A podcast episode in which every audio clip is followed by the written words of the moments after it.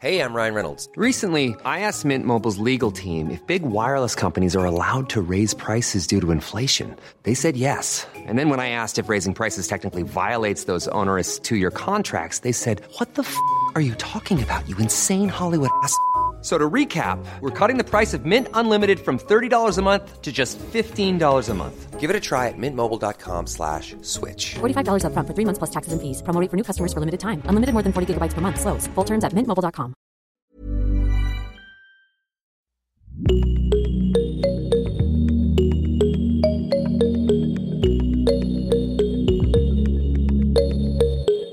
Salut, salut Bienvenue dans Génération Podcast, le podcast qui t'en recommande d'autres et qui invite les podcasteurs et podcasteuses à se raconter de l'autre côté du micro. Moi, c'est Anne Fleur, la créatrice du podcast, et aujourd'hui, je suis ravie de vous partager l'enregistrement d'une rencontre avec le créateur d'un podcast complètement unique en son genre. Alors, jouons aux devinettes. Si je vous dis immersion, enquête, anti-enquêteur, tueur en série, communauté, Paris, vous me dites Je vous parle bien entendu du podcast Cerno et de son créateur Julien Cerno-Bory.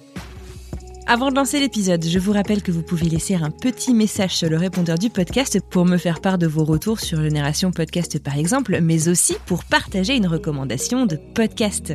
Vous retrouverez un message du répondeur chaque semaine dans chaque épisode à la fin de l'épisode.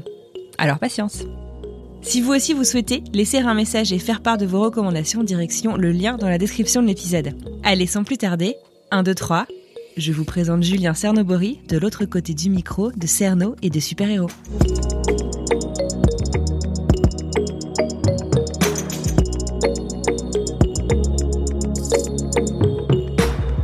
Salut Julien, merci beaucoup euh, d'avoir accepté mon invitation, c'est super sympa. Euh, c'est toujours un peu intimidant quand euh, c'est quelqu'un qu'on écoute depuis longtemps. Si tu veux bien, en fait, pour commencer, je veux bien que tu me dises qui tu es, de quel endroit tu nous parles aujourd'hui. Est-ce que c'est de là justement que tu enregistres les voix off de ton podcast, enfin les, la narration de ton podcast? Est-ce que tu peux m'en dire un peu plus? Alors je suis Julien Cernobori, donc je suis podcasteur depuis déjà quelques années. Avant j'ai travaillé à Radio France, j'ai toujours été reporter radio en fait dans ma vie. Mhm. Et je vous parle depuis euh, mon bureau, euh, dans mon appartement à Paris. Euh, et c'est effectivement de là que j'enregistre parfois des commentaires quand j'ai besoin d'en faire depuis mon bureau. Sinon, je fais toujours mes commentaires live Ouais. à l'endroit où je suis en fait, je à chaud. Je préfère. Alors, tu dis que tu as toujours été reporter radio puis podcasteur. J'ai quand même ouï dire que tu avais euh, longtemps détesté la radio. tu peux me, me raconter même que tu voulais être anthropologue au, Sénégal. Oui, effectivement, je, je voulais être anthropologue au Sénégal d'abord. J'ai étudié euh, l'anthropologie après avoir fait euh, Sciences Po Mhm. et j'aimais beaucoup ça.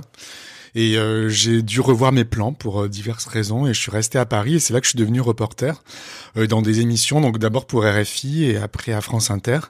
Et euh, c'était des émissions où on me demandait souvent d'aller rencontrer des stars ou des spécialistes, de, des experts, etc. Et moi j'avais toujours beaucoup de mal avec ça. J'étais toujours très intimidé. Euh, Mhm. Je me trouvais toujours assez nul en interview jusqu'à ce que je crée avec une copine Aurélie Sfez une émission qui s'appelait Village People où on faisait l'inverse de ce qu'on nous demandait de faire habituellement.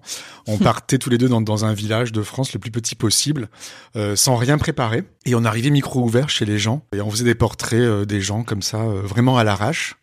Au départ, on savait pas trop quoi leur demander. Et petit à petit, on s'est rendu compte finalement que les gens étaient des véritables trésors et qu'ils avaient toujours des- beaucoup de choses à raconter sur leur vie, sur euh, sur l'époque, sur le sur leur histoire, que leurs histoires, euh, leur vie euh, recoupaient toujours évidemment la grande histoire et que c'était passionnant et de- et là j'ai commencé à vraiment aimer mon métier que j'aimais pas auparavant et j'ai commencé vraiment à me régaler. Puis j'ai l'impression que c'est un peu comme ça que la, la touche Julien Cernobori euh, est née aussi, euh, puisque c'est, enfin c'est c'est c'est ce que tu fais en fait dans tous tes podcasts, c'est que tu vas tendre ton micro à des personnes qui ne sont pas forcément connues. Enfin je veux dire, euh, tu tu tu les as pas cherchées à l'avance particulièrement. Tu laisses le micro ouvert, tu discutes, puis après bon t'en gardes que certains morceaux, mais euh, J'ai l'impression que c'est c'est ta touche quoi. Oui, en fait, je me suis rendu compte très vite que j'avais plus du tout envie de faire des. Alors, ça m'arrive quand même d'en faire des interviews où, euh, où j'ai un but précis, je, je fais un casting euh, et je rencontre quelqu'un et ça se fait un peu de la manière habituelle, quoi. Mhm. Mais euh, j'ai, euh, je dis souvent que ça me coupe un peu ma libido de journaliste. En fait, je préfère vraiment le hasard,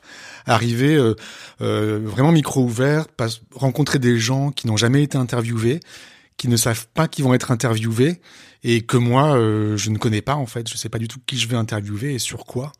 Et ça, ça m'excite vraiment. Je conçois un peu ça comme une performance. Et je trouve que c'est toujours surprenant parce que souvent les journalistes me disent mais comment tu fais Euh, C'est moi j'ai peur de faire ça. Et en fait moi j'ai pas peur du tout parce que je sais que je vais toujours ramener quelque chose parce que les gens euh, se révèlent toujours euh, étrangement. Euh, de très bons orateurs. Et euh, par exemple là dans Cerno j'en suis au 67e épisode. Je suis en train de monter le 67 je n'ai coupé qu'une seule personne au montage. Dans, de- dans tous les gens que j'ai rencontrés. Donc j'ai rencontré des centaines de gens.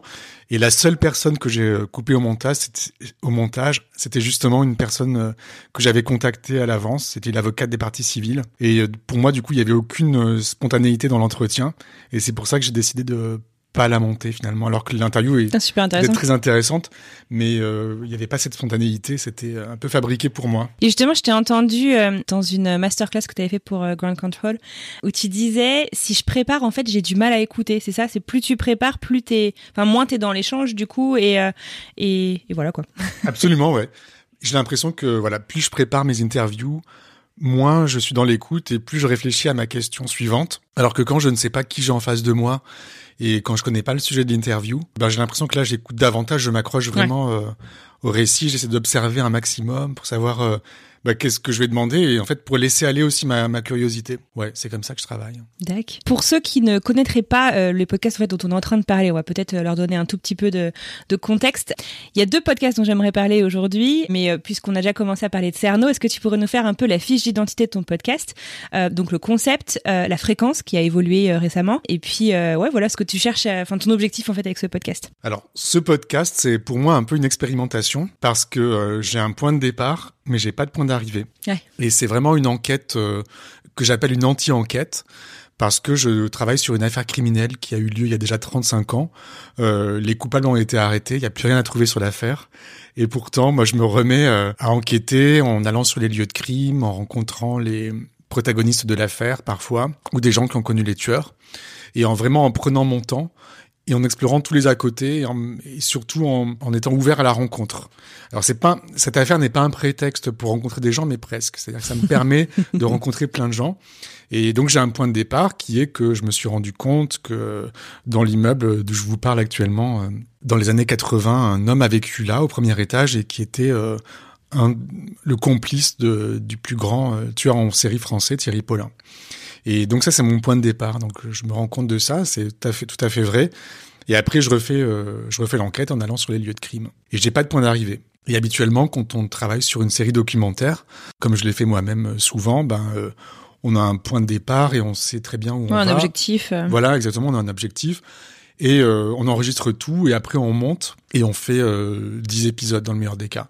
Or moi, en fait, l'idée c'est de faire durer ça et de peut-être euh, euh, travailler là-dessus toute euh, toute ma vie, tout le restant de ma vie en fait. C'est incroyable. compte- Ouais, c'est incroyable parce que je me rends compte que plus ça va, plus j'ai des pistes qui s'ouvrent, des Mhm. pistes ou des euh, ou des euh, ou des cul-de-sac, hein, ça dépend des, des fois, mais je, me- ça me dérange pas en fait de me heurter face à des murs parce que l'idée c'est de rencontrer des gens et de de retrouver des, des, des traces des victimes et de voilà de rencontrer le maximum de personnes et de raconter un peu une histoire un peu émotionnelle de, de ce autour de ce de ce fait divers. C'est plus qu'un fait divers, hein, c'est euh, c'est une énorme affaire criminelle parce qu'il y a au moins C'était euh, un des plus gros euh, tueurs en série, tu disais, hein, en termes Bah, de nombre de personnes, euh, Oui. plus de 40 euh, victimes, ça? En fait, oui, alors il y a, y, a, y, a, y a 20 victimes qui ont été répertoriées. Il a avoué Ah oui. 20 meurtres, mais euh, il y a 20 meurtres dont on est sûr euh, qu'il est le coupable, qu'il n'a pas avoué. Donc en fait, ça en fait le plus gros tueur en série français. Ouais. Il tuait des, des, des femmes. Des vieilles dames femmes. Mmh. Ouais. Incroyable. Euh, ok, donc du coup, tu n'as pas de point d'arrivée. C'est euh, assez passionnant. Et euh, quelque chose que tu fais super bien et j'ai l'impression que c'est très très unique aussi, en tout cas dans l'écosystème francophone que de, de, de ce que j'écoute de mes recherches, euh, c'est que cette enquête est collaborative. Euh, tu la fais pas tout seul en fait cette enquête. Enfin, ça a commencé euh, comme euh, voilà, je voudrais en savoir plus en fait si- sur ce qui s'est passé bah, en relation donc avec ton immeuble au début et Ouais. puis euh, et puis maintenant ta, ta communauté est large comment les, gens qui contribuent qui participent qui échangent avec toi là-dessus? Alors en fait, je vais te raconter l'histoire depuis le début. C'est que j'ai commencé par euh, enquêter, par retourner sur les dix premiers lieux de crime, sachant qu'il y en a 40. Donc, au bout de ces dix premiers lieux de crime, euh, je- j'ai été un peu euh, épuisé parce que je fais tout tout seul et tu dois bien savoir qu'un podcast c'est c'est beaucoup de travail. Il y a beaucoup de travail de montage notamment. euh, parce que j'enregistre beaucoup. Et donc j'ai, au bout de d'un an de travail, donc après ces dix premiers lieux de crime, je me suis dit que j'allais faire une pause. Et là, au bout d'un moment, au bout de deux mois, je me suis dit bon ben là, je suis d'attaque pour euh, continuer. J'avais vraiment envie de repartir sur les lieux de crime. Et est arrivé le Covid, Mm. et je me suis dit bon ben zut, en fait, euh, mon enquête euh, va devoir s'arrêter là. Et là, il est arrivé un truc qui n'est que je que je n'attendais pas c'est que j'ai commencé à être contacté par plein de gens qui m'ont dit voilà j'ai écouté votre podcast moi j'ai connu quelqu'un qui a connu le tueur ou qui le ramenait en voiture de boîte euh, tous les dimanches oui j'ai soirs. entendu ça ouais. Voilà Anne-Marie ou euh, Euh, le j'ai- babysitter voilà où j'ai moi c'est voilà j'ai mon babysitter c'était c'était Thierry Paulin c'était le tueur. Et donc les gens ont- et, j'ai- et donc du coup comme je pouvais plus retourner sur les lieux de crime à cause du Covid j'ai commencé par aller par aller voir ces gens qui me contactaient. Et ça ça, ça a fait l'objet de toute la deuxième saison qui a duré quand même enfin sur peut-être une trentaine d'épisodes mhm. et voilà, là, je suis entré dans une troisième phase, une troisième, une troisième saison où j'espère pouvoir ressortir avec mon micro, ce qui est pas évident. Mais ce que tu veux dire, je pense, c'est que, en fait, au bout d'un moment, comme je voyais que la- l'affaire durait, que je pouvais, que j'y passais le plus clair de mon temps, de mon temps, c'est-à-dire que j'y, je travaille euh, à peu près une semaine pour euh, pour euh, produire un épisode, donc j'ai pas le temps évidemment de travailler à côté. Mhm. Donc il a fallu que je trouve de l'argent et je l'ai expliqué à mes auditeurs et j'ai ouvert euh, ce qu'on appelle un Patreon, c'est-à-dire euh, c'est une, plateforme américaine qui permet euh, à ce que les, les auditeurs en fait s'abonnent pour un montant assez faible avec une contrepartie. Et donc ça me permet aujourd'hui je peux je peux commencer à en vivre en fait parce que j'ai à peu près 570 je crois aujourd'hui personnes Wow. qui me suivent. Et donc voilà, donc c'est grâce à eux et, euh, et c'est des gens avec qui je suis en contact euh, en permanence en fait sur, sur une plateforme Slack. oui on en a parlé Voilà. ouais. Et euh, donc on discute un peu tous les jours. euh, ils me donnent des pistes euh, qui sont parfois bonnes, parfois euh, un peu trop vagues, mais en fait je, je prends le temps de tout explorer. Et c'est vraiment eux qui alimentent euh, l'affaire et qui me donnent du courage, qui me font un retour sur mes épisodes et tout ça. Donc c'est vraiment un peu précieux et c'est ouais c'est vraiment Mhm. Collaboratif quoi. Je fais souvent des portraits du coup de mes auditeurs. Là, euh, il y a un auditeur qui m'a traduit un article euh, en allemand sur l'affaire et j'en ai profité pour faire euh, un peu son portrait. Voilà, donc c'est pour moi c'est je travaille plus tout seul en fait. Ouais, c'est incroyable en fait. On, on parle souvent, tu vois, du côté euh, être podcasteur indépendant, ça isole beaucoup parce que c'est génial, on peut tout faire soi-même, mais du coup on fait tout soi-même. Euh, et là en fait, t'as une communauté, enfin c'est un travail d'équipe. Euh, c'est c'est vraiment incroyable comment t'as réussi à, je sais pas si on peut dire pivoter, mais en tout cas comment comment t'as tourné euh, tout ça. C'est bravo. Ça s'est fait un peu malgré moi en fait. Euh, Ouais, ouais, ouais, euh. Au départ, je voulais. euh, Il y a pile un an quoi, quand tu n'as plus pu sortir euh, dans la rue. euh, Oui, oui, et c'est là qu'en fait le Patreon a commencé à vraiment prendre de l'ampleur. Ouais, en fait, heureusement que les gens sont là parce que du coup, ça alimente à la fois mon enquête et ça me permet de, de vivre de mon travail. Donc, oui, de vivre aussi. Hmm. C'est vraiment, c'est vraiment l'idéal, quoi. Et effectivement, je me sens un peu moins isolé parce que, voilà, quand j'ai un peu euh, des doutes ou euh, ou je sais pas trop euh, vers quoi me tourner, ben je me tourne vers eux, je leur pose des questions et il y en a certains qui sont des vraiment des enquêteurs hors pair, bien meilleurs que C'est moi. génial. Et ouais, ouais, c'est vraiment super. Canon. Écoute, tu me donnes envie de rejoindre ton Slack. du coup, en fait, euh, quand euh, quand t'as as décidé en fait de lancer euh, ce podcast Cerno, tu bossais encore pour Binge, hein, c'est ça? Oui. À quel moment est-ce que euh, tu t'es dit, ok, bah en fait, euh, Cerno, ça va être mon activité euh, à temps plein? Enfin, j'imagine que c'est un c'est un, un, un switch qui est pas forcément facile à opérer, d'aut- d'autant plus que comme tu le dis, la rémunération c'est une vraie question. Ça prend beaucoup de temps et c'est de plus en plus, enfin c'est très chronophage comme comme activité. Alors effectivement, je travaillais chez Binge, je produisais un podcast euh, qui s'appelle Super Héros, et j'étais aussi directeur artistique euh, de Binge. Donc c'est-à-dire Mhm. que je voilà, je, je, donnais un peu mon avis sur les productions, j'ai aidé des productions à démarrer. Voilà, donc je passais beaucoup de temps aussi en réunion. Et j'avais ce projet de, de Cerno, euh, dont je parlais à tout le monde. Euh, voilà, je, je voilà, j'avais vraiment envie de, de, commencer. Et à un moment, je me suis dit bon ben, euh, soit je je reste chez Binge et je continue effectivement à, à faire super héros, euh, à être directeur artistique de la de la chaîne mais dans ce cas-là, j'aurais pas trop le temps de. Enfin, je savais que ça, ça me prendrait beaucoup de temps en fait. Mm. il fallait que je m'y jette à corps perdu en fait, et que vraiment je, me, je sentais qu'il fallait que je me consacre qu'à ça et que je sois pas dérangé. Et c'est pour ça que du coup, je suis, je suis tout seul. C'est un inconvénient maintenant. Donc j'ai décidé de partir en fait euh, de Binge, ce qui a été un choix euh, assez douloureux pour moi.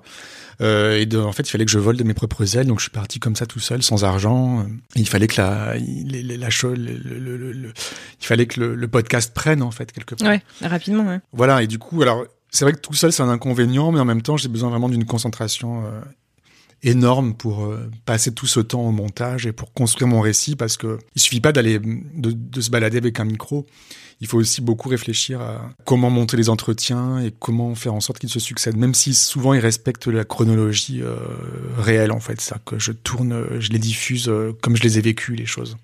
Mais parfois, il y a un portrait ou une, une rencontre ou un élément que je diffuse que six mois après parce que je considère que c'est un peu trop tôt.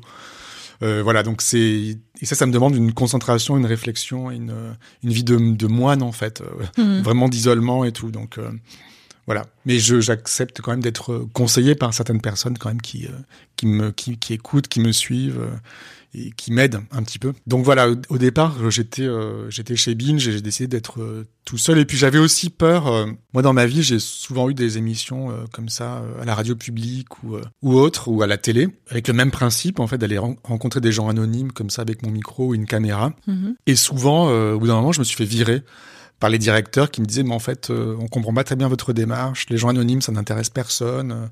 Et donc j'ai dû toujours beaucoup lutter et, euh, et j'ai dû toujours beaucoup euh, justifier ma, ma démarche. Et j'ai toujours eu peur en fait que qu'un actionnaire ou un rédacteur en chef débarque et me dise bon bah toi on te supprime de l'antenne, mmh. c'est bon ça a trop duré, c'est bon tu nous as fait déjà 50 épisodes. on en a assez entendu et on passe à autre chose, voilà. Et bon, ça, du coup, maintenant, je n'ai de compte à rendre qu'à mes auditeurs. Mhm. Et si eux trouvent que c'est long, si un jour je m'aperçois que mes audiences euh, chutent, bon, ben là, je me poserai des questions et je me dirai j'arrête ou euh, je, je change d'optique et tout. Mais euh, voilà, cette indépendance me permet vraiment de, de travailler comme je veux à mon rythme et de faire des choses si bizarres soient-elles. Parce que c'est c'est un truc bizarre, c'est un truc, c'est un projet que j'aurais jamais pu vendre à la radio, à France Inter. Si j'avais dit à Laurence Bloch, la directrice de France Inter, ben voilà, j'ai un point de départ, mais je sais pas où je vais, puis ça va durer, euh, je sais pas, 50 ou 100 ou 200 ou 2000 épisodes, euh, qui ont tous une, toute une durée différente, avec que des gens euh, qui sont qui ont un lien plus ou moins euh, direct avec l'affaire. Et en fait, elle m'aurait dit, mais vous vous foutez de ma gueule, quoi, c'est pas possible, on ne travaille pas comme ça. Donc voilà, donc du coup là, le fait d'être tout seul et tout seul avec mes auditeurs, le podcast me permet vraiment cette cette sécurité en fait, qui est qui est la sécurité de l'auteur et voilà, même si euh, j'ai besoin d'un avis quand même, quoi. C'est euh, voilà, parfois je sais que je me plante. Euh, j'ai fait plein d'erreurs de narration, de d'épisodes qui se terminaient pas comme il le fallait, ou un épisode de trop, ou voilà. Mais ça, j'apprends finalement en le faisant, et c'est mes auditeurs qui me disent bon ben voilà, là, franchement, ton épisode ça nous a saoulé, ou moi j'aurais pas fait ça comme ça, ou là t'as pas été respectueux, ou ça on me le dit souvent, et donc j'écoute en fait ce qu'on me dit. Mais je préfère que ce soit les auditeurs qui me le disent. Plutôt qu'un parce que c'est pour eux que tu bosses en, fait. Mm. Voilà, c'est pour eux que je bosse directement, quoi. Je pense à eux, quoi, avant tout. Trop bien. Alors, du coup, tu as, mentionné euh, un petit peu euh, le podcast Super Héros. J'aimerais bien qu'on en, qu'on en parle quelques instants. Tu as fait combien de séries? Parce que donc, peut-être qu'on peut rappeler le concept de Super Héros. Donc, là encore, tu vas parler à des gens qui ne sont pas connus. Tu dévoiles le super héros qui, qui est en eux. en gros, c'est ça. En fait, ce sont des entretiens assez longs. Alors, pour le coup, c'est pas du tout le même mode opératoire que Cerno. C'est-à-dire que il n'y a pas de. Là, je prends rendez-vous avec des gens qui sont soit des gens que j'ai rencontrés euh, au cours de reportages que j'ai fait euh, à l'arrache, soit des gens de, de, mon entourage. Et je me dis que souvent, on connaît les gens, mais euh, on les connaît pas si bien. Même, même nos propres amis, on connaît pas toute leur vie. Et là, en fait, ben, je, je, les, je les invite chez moi ou je vais chez eux. Et on passe une ou plusieurs séances. En fait, en général, ça dure des heures euh, souvent une bonne dizaine d'heures, et je les fais tout raconter, euh, tous leurs souvenirs, toute leur vie en fait, de A à Z. Et ensuite, euh, je fais euh, un gros montage, je découpe ça en épisodes, euh, une dizaine d'épisodes qui durent à peu près entre 10 et, et 15 minutes, quoi. En fait, euh, quelque part ce que je ce que je recherche euh, quand je fais ces interviews de super-héros c'est que euh, c'est oui c'est l'héroïsme dans chacun d'entre nous. La résilience c'est souvent des gens qui ont qui ont frôlé la mort en général. Qui ont qui ont mis leur vie en danger qui euh, voilà qui se sont drogués ou qui euh, qui ont qui ont vécu dans des pays en guerre qui euh, voilà des choses des gens qui étaient vraiment à la limite Mhm. et qui se sont raccrochés à la vie. Et j'essaie de voir en fait comment ils sont raccrochés à la vie et quel est le sens de leur de leur existence en fait. Voilà j'ai diffusé jusqu'à présent euh, sept saisons Cette saison, ça, d'accord. et là, j'en ai une euh, qui est quasiment prête, une huitième. Ah, trop bien Mais euh, je la laisse un peu reposer, en fait. Ça fait un mois et demi que je l'ai terminée. Je la laisse vraiment reposer pour l'écouter euh, d'une oreille fraîche. euh, Ouais. Comme si je la découvrais, parce que j'ai tellement entendu, j'ai passé tellement de temps au montage que j'ai plus d'oreille. Enfin, j'ai l'oreille un peu fatiguée par cette histoire. Ouais. Donc j'attends un peu et je vais la réécouter bientôt et elle sortira ensuite. Trop chouette, parce que justement, j'allais te demander, est-ce que c'est fini, puisque tu n'avais pas sorti de nouvelle saison, je crois, depuis début 2020, non Euh, Oui. Sur ce podcast? C'est ça. Mais parce que, comme tu le dis, si ça te prend euh, une semaine par épisode, que tu sortais un épisode par semaine sur Cerno, enfin, il y a un moment où tu peux pas, tu peux pas te multiplier. Oui, c'est ça. En même temps, ça me fait une respiration de. Ça, c'est un Ouais. travail qui est très différent. Donc, c'est, Mhm. c'est très agréable à faire aussi. Donc, c'est, euh, c'est intéressant. Mais euh, voilà, là, j'avais quelques interviews euh, prévues, mais avec le Covid et tout, les, c'est un peu plus compliqué. Mhm. Et les choses se sont pas déroulées comme je le voulais. Mais ça va reprendre, ça reprendra un jour. voilà, c'est, vraiment un travail que, que j'aime faire parce que ça me permet vraiment d'approfondir des portraits. Même si j'ai un- j'ai le temps de le faire dans Cerno, mais pas de la même façon. Parce que Ouais, c'est pas le même. euh, voilà, c'est pas le même rythme. Disons que Cerno, euh, euh, le, le- personnage principal, c'est quand même cette affaire criminelle. Et euh, même si je fais des portraits de gens euh, assez fouillés, mais je peux pas non plus m'éterniser sur eux. Mhm. C'est pas la, c'est pas la même, euh, la même chose, quoi. Dac. Euh, alors, tu vas dire que c'est très décousu. C'est toujours très très intimidant pour moi d'interviewer un journaliste parce que je me dis qu'on va dire mais elle est complètement à l'arrache dans ses questions. Alors rassure-toi, Euh. mes, mes interviews sont très très décousues et je, surtout je prépare pas mes questions, comme je le disais, je crois. Ouais. Et en fait, j'attends qu'elles viennent et euh, après je remets dans l'ordre Ouais. mon montage, quoi, parce que Ouais. J'ai pas préparé mes questions, mais j'ai quelques notes en fait de choses dont, dont je veux te parler. Et euh, on a parlé un petit peu de la communauté, on a parlé un peu du fait d'être podcasteur indépendant, le fait que tu quitté ton job, que tu avais besoin euh, bah, du coup de générer du revenu euh, rapidement. Du coup, est-ce que euh, on peut dire que tu as envie euh, complètement là aujourd'hui de tes podcasts? Alors depuis quelques mois, je génère suffisamment de revenus, oui, pour en vivre. Alors c'est c'est pas un salaire euh, énorme, mais c'est un salaire qui est très correct pour l'instant. Ouais. C'est pas un secret, hein, c'est pour l'instant j'en suis à 2000 euros- euros par mois. D'accord, ok. Oui, effectivement, t'as euh, pas énorme de marge, mais c'est correct. euh. Voilà. Après, l'objectif, euh, c'est que je puisse employer quelqu'un. Là, je suis en train de former euh, quelqu'un au montage, Hmm. quelqu'un que j'ai rencontré sur mon sur un reportage, euh, qui était intéressé euh, pour apprendre le métier et qui se débrouille très bien. Euh, et donc l'idée, c'est que petit à petit, je puisse commencer à la à, à rémunérer en fait. Pour l'instant, c'est un petit stage, mais après, il faut il faudra si elle continue que que je la rémunère. Donc ça, c'est euh, objectif Ouais. parce que parce que moi tout seul, c'est vraiment euh, trop pour mes petites épaules, quoi. C'est c'est Mm. trop de travail. C'est vraiment. Bah ouais, j'imagine bien. Mm. J'imagine bien.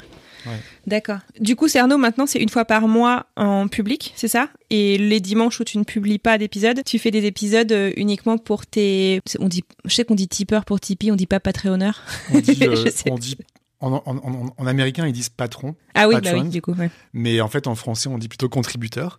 Oui, alors, j'avais commencé par, euh, par faire un épisode euh, par mois à cause du Covid, en fait. parce que voilà, je peux pas aller dans la rue. Et euh, du coup, je manque un peu de, de matière. Mhm. Donc, euh, un épisode par mois. Puis là, je suis repassé à un épisode tous les 15 jours parce que je commence à avoir un peu de nouveau de, de nouveau de la matière. Mhm. Et le reste du temps, effectivement, je, je, je diffuse euh, sur Patreon un épisode pour mes contributeurs. Un épisode bonus qui, qui est soit une, un reportage que j'ai raté ou euh, qui s'est pas passé comme prévu ou, euh, ou un truc sur les...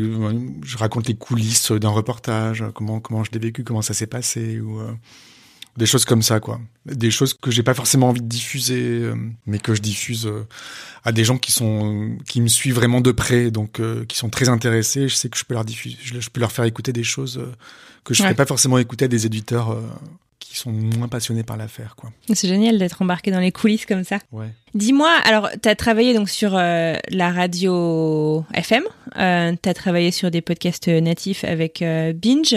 C'est quoi tes inspirations podcast Est-ce que tu as des inspirations podcast d'ailleurs? Euh, oui. Alors j'écoute peu de podcasts, je l'avoue, parce que voilà, j'écoute trop de choses euh, dans la C'est je fais trop de montage.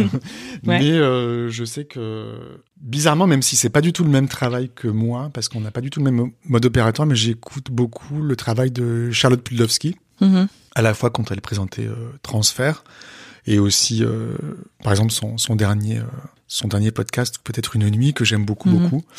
Euh, je trouve que c'est très très bien fait. Ça, ça peut être une source d'inspiration. Après, ma source est plutôt dans les séries euh, télé, Ah ouais. euh, souvent américaines, ouais, parce que du coup, c'est là un peu que je, je puise ma, ma structure de, parce que moi, je travaille vraiment sur la série au long cours. Mhm. Donc, il y a, il y a une tension narrative qu'il faut, dont il faut tenir compte en fait et qu'il faut, qu'il faut réaliser en fait, qu'il faut mettre en onde. Donc du coup, je- ça m'inspire beaucoup. Et après, je lis beaucoup aussi. euh, J'essaie de trouver de l'inspiration dans, dans des livres. J'ai toujours des livres qui traînent sur mon sur mon bureau. Donc euh, Modiano, par exemple. euh, voilà, c'est il a une démarche qui me parle beaucoup. Ok. Voilà, je, je m'inspire plutôt de livres et de séries télé plus que de podcasts. Quand j'écoute un podcast, euh, souvent, je, ça me renvoie trop à mon travail, en fait. Comment dire? Ça me, Ouais. je suis toujours en train d'analyser comment c'est monté, comment c'est présenté, comment et j'arrive pas à l'écouter euh, vraiment bien. Une oreille un peu innocente, quoi. Voilà. Alors le dernier Ouais. truc que j'ai écouté, c'est vraiment euh, qui m'a vraiment beaucoup plu, c'est le, ou peut-être une nuit. Ouais. Et je trouve que la réalisation est parfaite Sur euh, l'inceste, c'est ça? Sur l'inceste et je trouve que la réalisation est vraiment parfaite. C'est vraiment parfaitement raconté, parfaitement écrit et tout ça. Donc euh, voilà, ça c'est euh, pour moi c'est un peu l'idéal quoi. Et voilà, sinon moi je fais tout un peu à l'arrache quoi. C'est tu me parlais de mes, mes commentaires, mes micros au début, ben je les fais vraiment sur place sans écrire jamais. Parfois je le, je le fais chez moi mais c'est rare.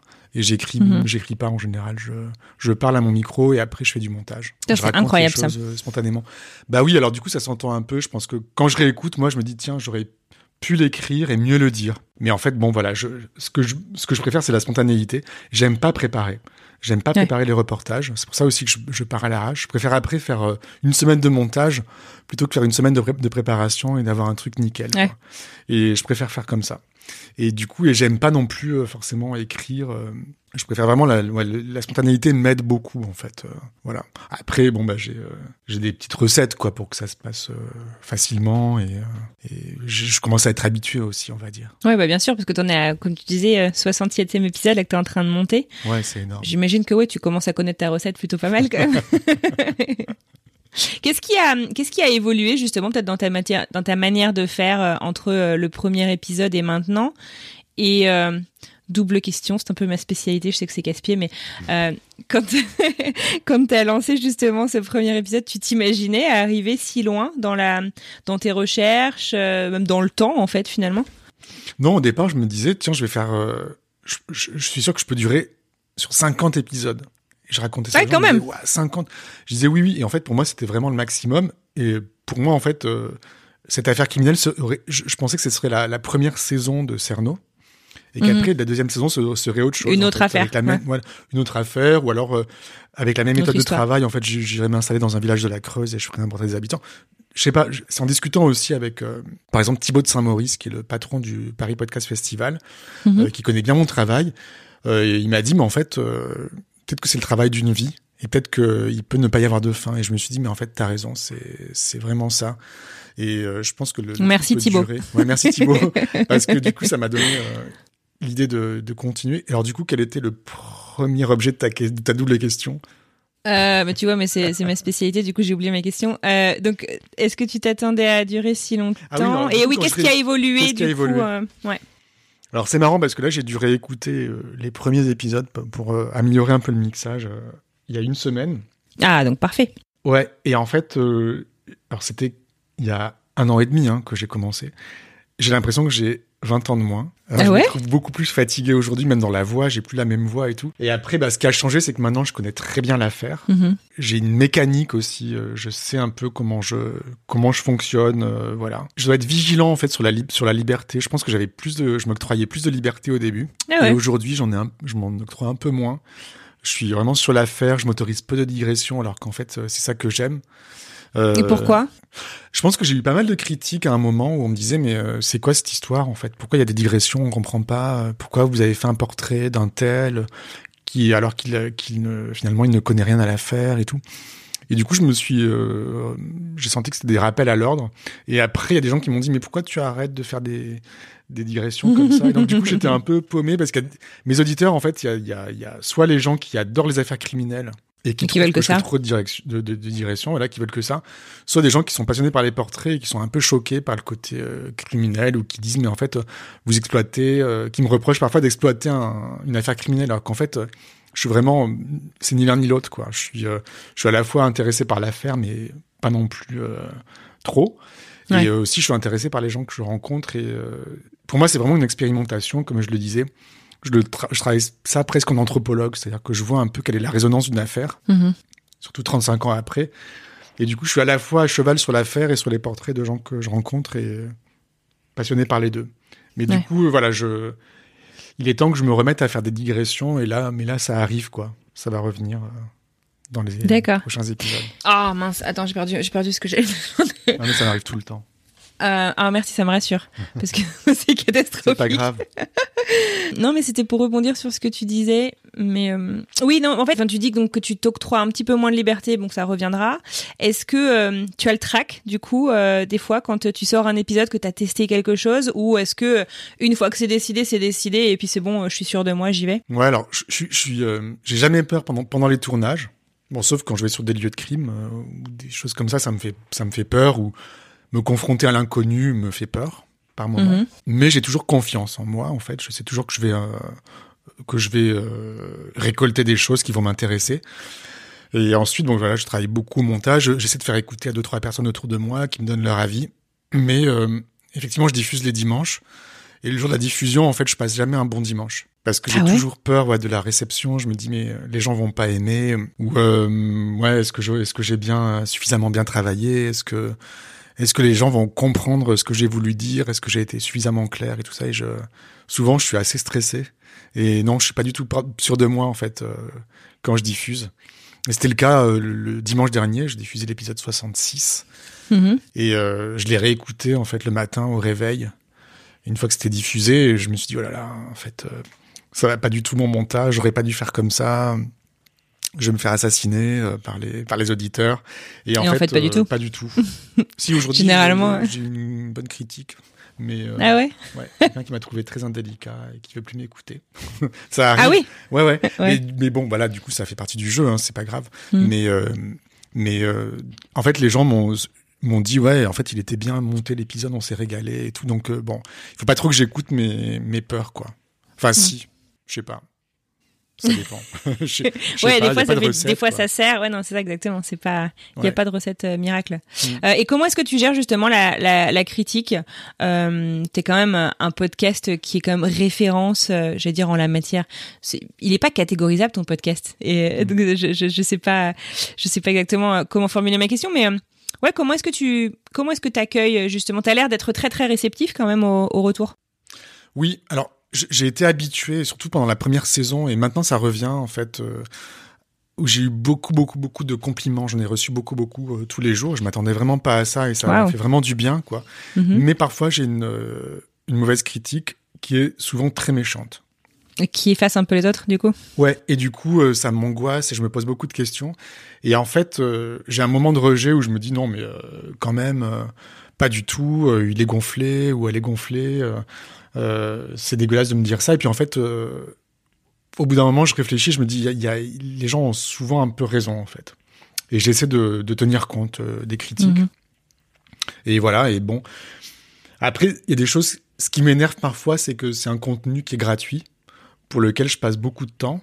Mhm. Et les gens ont l'air de dire, en fait, euh, comme s'ils exigeaient quelque chose de moi, alors qu'en fait, euh, ben, dans ce cas-là, la dernière critique que j'ai eue aujourd'hui, je dis à la personne, mais en fait, euh, moi, je suis tout seul à travailler et tout, et parfois, oui, je fais des, je fais des conneries, euh, il y a des choses que je, je réussis euh, moins bien et tout, mais dans ce cas-là, viens m'aider, viens m'aider à travailler, et, et parce que voilà, il faut comprendre aussi que je suis tout seul, que j'ai travaillé longtemps sans moyens, Hmm.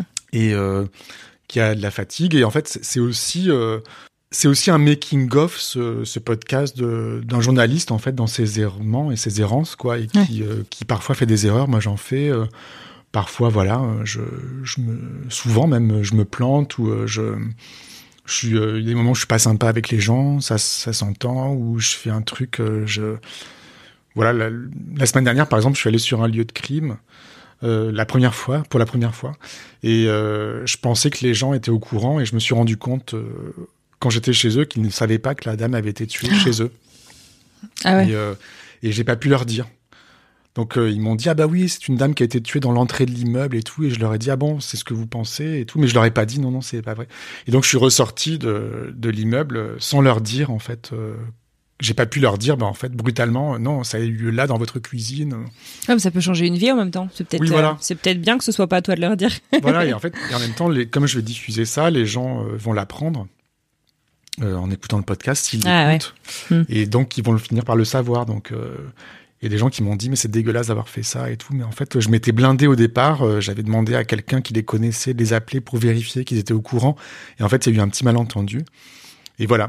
Et en même temps, euh, ben, c'est la vie. C'est-à-dire que c'est- c'est c'est vrai qu'ils Mm. habitent dans un lieu de crime. C'est pas forcément ma faute. Et voilà. Donc, c'est des choses comme ça où je peux être maladroit parce que je, je, je, voilà, je, je réfléchis pas trop où les choses se, se déroulent pas forcément comme elles devraient se dérouler. Et je fais avec ce que j'ai, quoi. Bien Tu sûr. vois ce que je veux dire? Ouais, ouais, bien sûr. Bien sûr. Donc Euh, je suis parfois dans des positions un peu euh, comme ça, un peu compromettantes. Voilà, surtout quand il y a une histoire de lieu de crime où euh, il y a un, il peut y avoir un côté voyeuriste ou un côté journaliste qui va chercher un peu la merde. Et euh, alors qu'en fait, euh, bah oui, il y a un peu ça parce que je, je suis curieux d'aller voir un lieu de crime, je suis curieux de de voir l'endroit, euh, d'imaginer euh, ce qui s'est passé, de, de de mettre des images sur les récits que qu'on m'a fait ou que j'ai lus. Il y a ce côté-là. Mais bon, voilà, là, il se trouve que sur le lieu de crime, par exemple, euh, j'ai rencontré un couple extraordinaire et que très vite, ça a effacé le crime. Ouais. Et, euh, et c'est ça qui est super, c'est que sur des, sur une histoire qui est atroce, je me suis rendu compte, mais sans avoir prévu ça, en fait, c'est, vraiment venu malgré moi, que les portraits des gens font que euh, ça devient quelque chose d'assez joyeux et, et ça remet quelque chose de positif, en fait, sur, euh, sur une affaire euh, Hmm. horrible, quoi. Ouais. Ouais, c'est vrai que ton podcast est pas, pardonne-moi l'expression, mais pas glauque. Enfin, en fait, parce que tu vois, tu pourrais te dire, euh, genre, j'ai un podcast moi que j'aime bien aux US qui est euh, Crime Junkie. Je sais pas si tu connais, qui qui vraiment il, prend- il prend, il prend une affaire et pendant une heure il la décortique et euh, ils essayent en fait c'est souvent des trucs pas résolus et ils essayent de de, de trouver mais bon euh, je peux pas en écouter 10 dans la, dans la suite parce que c'est quand même c'est c'est lourd quoi tu vois c'est des c'est des des crimes c'est des trucs voilà ou des gens qui ont disparu et et, et toi c'est complètement différent enfin je veux dire c'est comme tu dis quoi le fond c'est une enquête criminelle mais ce que tu proposes bah c'est l'anti-enquête quoi en fait Oui.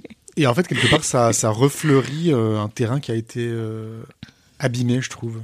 Ah, c'est une jolie image ouais En fait, c'est ça que ça, me- ça me fait penser à ça, c'est-à-dire que j'arrive parfois à avoir des informations sur des victimes, mais pas forcément.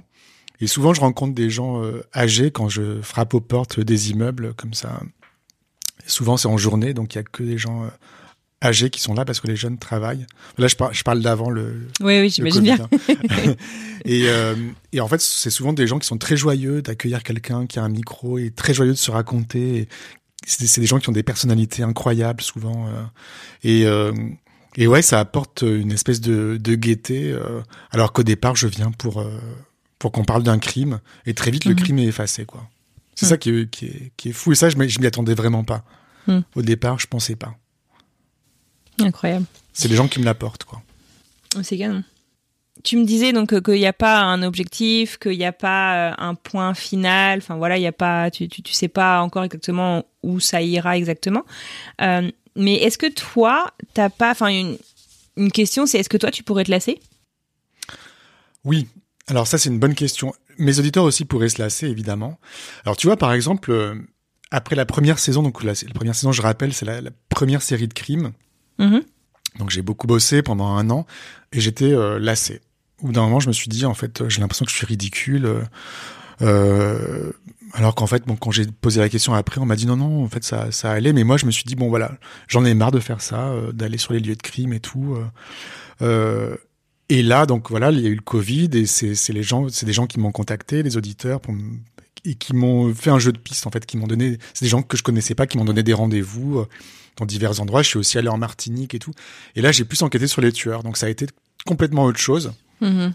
Et euh, donc du coup, ça a renouvelé complètement. euh, Ça n'avait plus rien à voir avec la première saison. C'était plus l'anthropologie, comme tu dis, quoi. Voilà, et c'était plus le mode, le même mode opératoire, tu Mm. vois. C'était, euh, c'était de l'anthropologie de, des auditeurs et savoir comment euh, l'histoire, comment les, la personnalité des tueurs était racontée par ceux qui l'avaient connu. Moi, c'est- il y avait un côté intéressant. Et après un an aussi euh, de, de cette saison, j'ai commencé à me lasser aussi des tueurs. Et euh, je me suis dit bon ben là, il est temps que je passe à autre chose. Alors c'est soit j'arrête le podcast, mais en fait non parce que euh, bah, je découvre d'autres aspects du podcast et euh, là j'ai plus du tout le même mode opératoire. C'est autre chose qui se qui se met en place. J'enquête sur une victime, j'approfondis, donc je suis plus dans les archives, dans euh, dans les archives sur internet, dans les archives, euh, euh, les salles d'archives euh, à Paris et autres. Donc c'est autre chose encore. Et du Mhm. coup ma lassitude euh, précédente en fait est effacée par ça. Donc euh, Mm. en fait euh, je m'écoute, c'est-à-dire que dès que je me sens lassé, l'auditeur aussi peut être lassé. Et ça, ça veut dire qu'il est temps que je m'arrête et que je passe à autre chose. Mais il y a tellement d'aspects dans l'enquête Ouais. que je peux y trouver mon C'est compte. assez infini, quoi. Voilà. Et là, tu vois, je me disais, je, je disais que j'étais lassé par les lieux de crime, mais je rêve que d'une chose, c'est d'y retourner. Hmm. Parce que maintenant, je, je, je me suis un peu, euh, je me suis un peu un reposé de ça. J'ai fait une pause et j'ai envie de, de recommencer. J'ai d'autres, euh, j'ai une nouvelle curiosité qui euh, qui vient euh, là-dessus. Donc voilà, tu vois, c'est ouais, cette, cette question de la lassitude est intéressante. Et mais voilà, j'essaie de varier les plaisirs, quoi, à la fois pour moi et Mhm. pour les auditeurs. Tac. Est-ce que tu saurais me dire euh, euh, quel a été ton plus gros échec, euh, si, si tu en as eu avec, avec le podcast? Avec un de tes podcasts d'ailleurs, hein, c'est pas forcément Cerno. Oui, bah, j'en ai j'en ai eu plein dans ma vie, des échecs. Mais c'est simple d'en avoir, il n'y a pas de problème là-dessus. Non, mais en fait, tu vois, par exemple, bon bah, je veux pas tout spoiler non plus, mais j'ai, je suis allé en Martinique dans l'espoir, notamment, de rencontrer la mère de Paulin, qui est toujours vivante. Et euh, voilà, ça, ça ne s'est pas passé comme je voulais, Mm. mais ça s'est passé autrement, et je suis pas forcément mécontent a posteriori de la façon dont ça s'est passé. Euh, mais bon, c'est pas ce que c'est pas ce que j'attendais, et j'aurais, euh, j'avais des espoirs qui ont été déçus. Mais euh, bon, voilà, c'est comme ça. Et puis, il s'est passé autre chose. Mais ça, c'est c'est un truc que, ouais, parfois, je regrette encore. Qu'est-ce que tu ferais différemment? Bah, je, je, je, en fait, j'ai changé mon mode opératoire. C'est-à-dire que d'habitude, j'arrive micro euh, ouvert. Mhm. Et euh, j'ai un micro, tu le vois là, à l'image. J'ai un micro que je mets très près de la bouche, en fait, et qui est très visible. Euh, et là, j'avais mon micro euh, plutôt euh, caché. Caché. plutôt euh, discrètement. C'était une, voilà. Et en fait, j'étais mal à l'aise. Parce que j'avais l'impression de voler, euh, de voler une rencontre. Et je pense que pourtant la personne, la mère de Paulin, a très bien vu que j'avais un micro, mais euh, c'était pas euh, aussi assumé que d'habitude et ça m'a, ça m'a un peu handicapé en fait. Je crois que ça m'a mis des bâtons dans les roues. Voilà, ça je le ferai différemment. J'irai vraiment euh, cash, quoi, Franco. Ouais. franco. Mais j'aurais peut-être une occasion de me rattraper. Ah ah Ouais. Ah ah ah, ah, teasing. ok. Et euh, bah, à l'inverse, qu'est-ce que tu... Enfin, je sais pas, quelle a été ta plus grande, euh, ta plus grande victoire, ta plus grande joie avec, euh, avec tes podcasts? En fait, je crois que la plus grande joie, c'était vraiment mon premier tournage euh, sur Cerno, où vraiment j'avais parlé de ce projet à tout le monde que j'avais. Je disais, voilà, j'ai travaillé sur une affaire criminelle, j'en ai parlé à des journalistes qui m'interviewaient pour savoir quels étaient mes projets. Et un jour, je me suis dit, mais en fait, on peut pas rentrer dans les immeubles avec un micro à Paris, il y a des codes, c'est impossible et tout. Et donc, j'ai commencé à avoir très, très, très, très peur. Et euh, l'angoisse est montée, et un jour, je me suis dit, bon, allez, hop, c'était l'hiver, et c'était le premier jour de vraiment de beau temps et tout. J'ai pris mon vélo, je, suis allé sur le premier lieu de crime en me disant bon, de toute façon, si j'ai rien à raconter, euh, enfin si j'arrive pas à rentrer dans l'immeuble, je raconterai l'histoire euh, telle que je la connais en étant dehors et euh, voilà devant l'immeuble et et euh, j'aurais je ramènerais quand même quelque chose. Et en fait, j'ai réussi à rentrer dans l'immeuble. J'ai rencontré un monsieur turc qui avait connu la victime et que j'ai trouvé euh, formidable. En fait, c'était un moment hyper émouvant pour moi. J'ai rencontré différentes personnes ce jour-là et je suis rentré mais vraiment débordant d'énergie, de joie et d'envie de continuer ce projet. Et après ça voilà, ça c'était parti quoi, c'était euh, mais vraiment c'est c'était une grande surprise pour moi parce que vraiment je savais pas si ça pouvait marcher quoi. Mhm. Et voilà, j'étais tellement surpris et cette surprise euh, bah, je l'ai eu quasiment sur euh, 60 épisodes quoi. Ouais. C'est hyper précieux. Ouais, c'est le hasard qui fait bien les choses, c'est euh, la surprise, quoi, des, les gens qui me surprennent. euh. Euh, en gros, je me régale quand même à chaque interview. J'adore ça. Ouais. Mais bon, voilà, et ça me surprend et ouais, c'est quand même beaucoup beaucoup de joie, quoi, Ça, c'est fou. beaucoup de joie. C'est génial. Euh, J'aimerais bien te parler. Alors, je sais que tu, m'as dit que tu n'écoutais pas beaucoup de podcasts, mais est-ce que je peux quand même euh, essayer de creuser ton appli de podcast un petit peu? Oui. Euh, donc, tu m'as parlé euh, des podcasts qui t'inspiraient. Est-ce que tu te souviens du premier podcast que tu as écouté? C'était transfert. On, a, on est beaucoup à avoir commencé avec Transfert, je crois. Ouais. Écoute, c'était un transfert et c'était un transfert le premier Ah, sur le voisin fait par Non, un- Ouais, sur le voisin, donc c'était fait par un ami à moi. Ah, Et la personne qui était interviewée est un grand ami à ah, moi. génial. Et du coup, je l'ai écouté et j'ai trouvé que c'était super. Ouais. Et voilà, j'ai adoré, euh, j'ai adoré euh, la façon dont était menée l'interview, dont c'était raconté, dont Charlotte Pudlowski avait euh, rédigé son micro, enfin son lancement. Mhm. Ouais, ça m'a beaucoup plu. Canon. Quel est ton podcast préféré du moment? J'allais dire dont tu loupes pas un épisode, mais du coup, je suis pas sûre qu'il y en ait un, puisque tu me dis que t'en écoutes pas beaucoup. Euh, mais est-ce que je peux un épisode, euh, un épisode un peu, un peu chouchou, un, pardon, un podcast un peu chouchou du moment? Écoute, euh, bah, c'est ou peut-être une nuit de Charlotte Pudlowski. Mhm. Encore une fois. Ouais. Vraiment, c'est Ouais, il ça t'a vraiment- du- il mon vraiment marqué. Podcast du moment. Attends, je regarde quand même sur mon, sur mon appli. Hmm, ouais, c'est ça. J'aime bien émotion aussi. T'es très Louis Média, quoi. Je suis très loup média. J'aime bien Bookmakers. Ouais. Ça, j'adore. Ok. Surtout les, surtout le, le- les épisodes avec Philippe Genada, qui est mon, un de mes auteurs préférés, ceux avec Alice Zénitaire aussi. Euh, voilà, les couilles sur la table, évidemment. Ouais. T'as travaillé dessus d'ailleurs, non? J'ai travaillé dessus. On, on l'a, on l'a créé quand j'étais à Binge Audio. Ouais, voilà. Canon. Ouais, c'est tout ce que, ouais, pour l'instant. J'aime aussi beaucoup À bientôt de te revoir de Sophie Marie Larouille. Mhm. Elle me, je trouve que c'est hyper difficile à faire. Elle me, elle me scie quoi. Ouais, c'est vrai. Que elle, me, elle me scotche quoi. Vraiment, euh, c'est vraiment, c'est vraiment incroyable. Ce podcast est assez incroyable, n'empêche, parce que tu dois être une des dixièmes personnes que j'interviewe là en format de l'autre côté du micro euh, pour Génération Podcast. Et je pense que vous êtes chacun, vous avez euh, cité à bientôt te revoir. D'accord. Ouais, c'est une référence. ouais, c'est ça, exactement. Euh, en tant qu'auditeur, euh, tu es plutôt podcast court ou podcast long? En fait, je suis plutôt podcast long. C'est comme avec les romans, quoi. J'aime bien les romans qui sont longs. Mhm. Euh, J'aime pas trop les romans qui sont courts. euh, bon, à part euh, celui-ci là que j'ai sur ma table Dora Bruder qui est très court et je, tu le lis en un jour et voilà.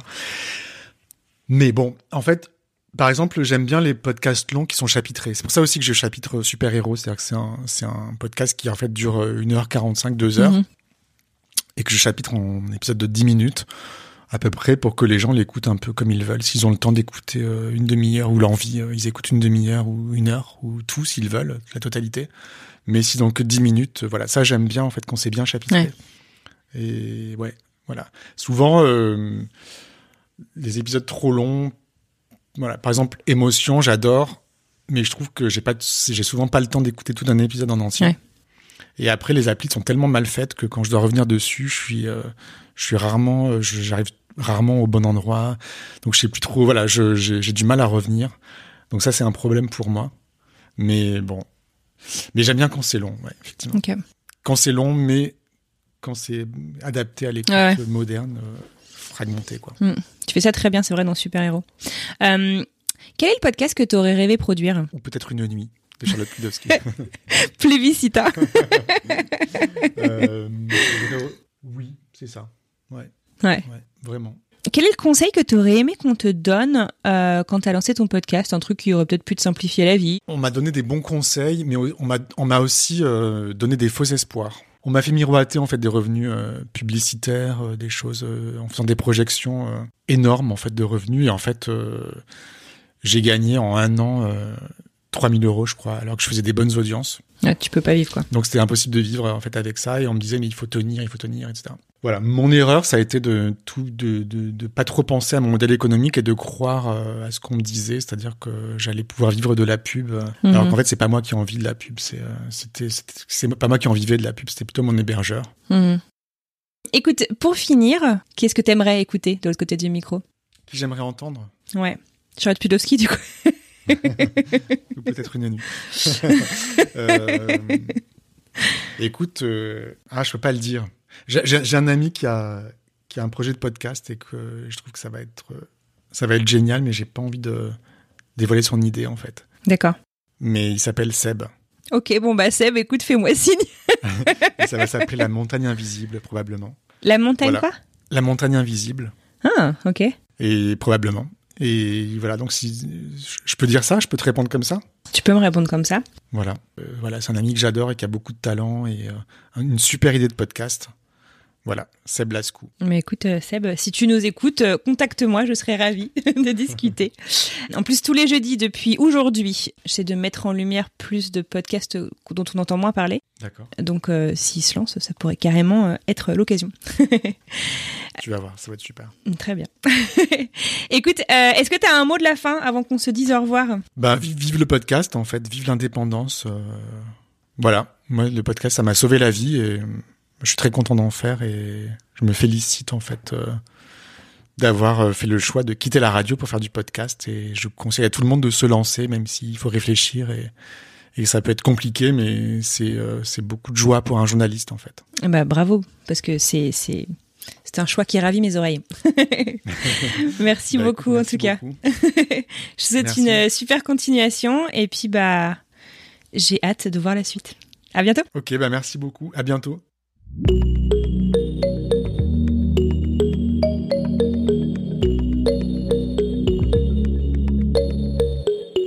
Et voilà, c'est terminé pour aujourd'hui. Un immense merci à Julien Cernobori d'avoir passé ce moment avec moi. J'ai vraiment adoré le rencontrer de l'autre côté du micro et j'espère que vous aussi.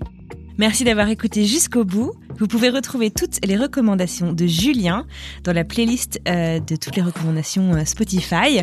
La playlist s'appelle Génération Podcast La Playlist. Je vous mets le lien dans la description de l'épisode. Vous l'aurez compris, vous retrouverez entre autres choses ou peut-être une nuit de Charlotte Pudlowski. N'oubliez pas que vous aussi, vous pouvez me faire part de vos recommandations podcast, que ce soit un podcast qui vous semble connu ou non. J'ai envie de tous les découvrir. Alors, parlez-moi et dites-moi pourquoi est-ce que vous les aimez. Le répondeur du podcast vous est ouvert. Il est disponible également en lien dans la description de cet épisode, ainsi que sur le site internet du podcast www.écoutegénérationpodcast.com.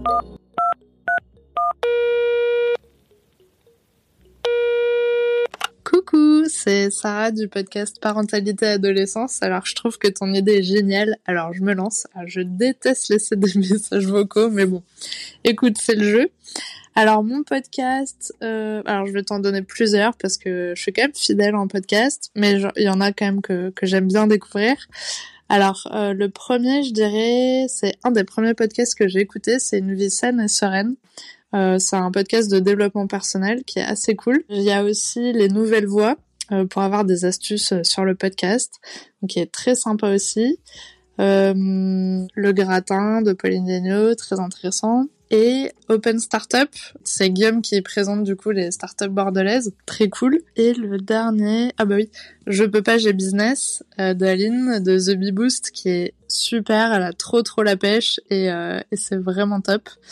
Du coup voilà, j'espère que tu trouveras euh, ton bonheur là-dedans.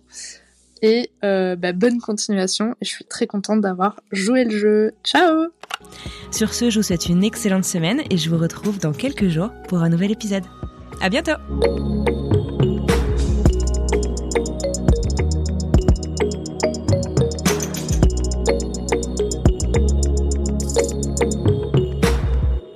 This concludes our broadcast day. Good night,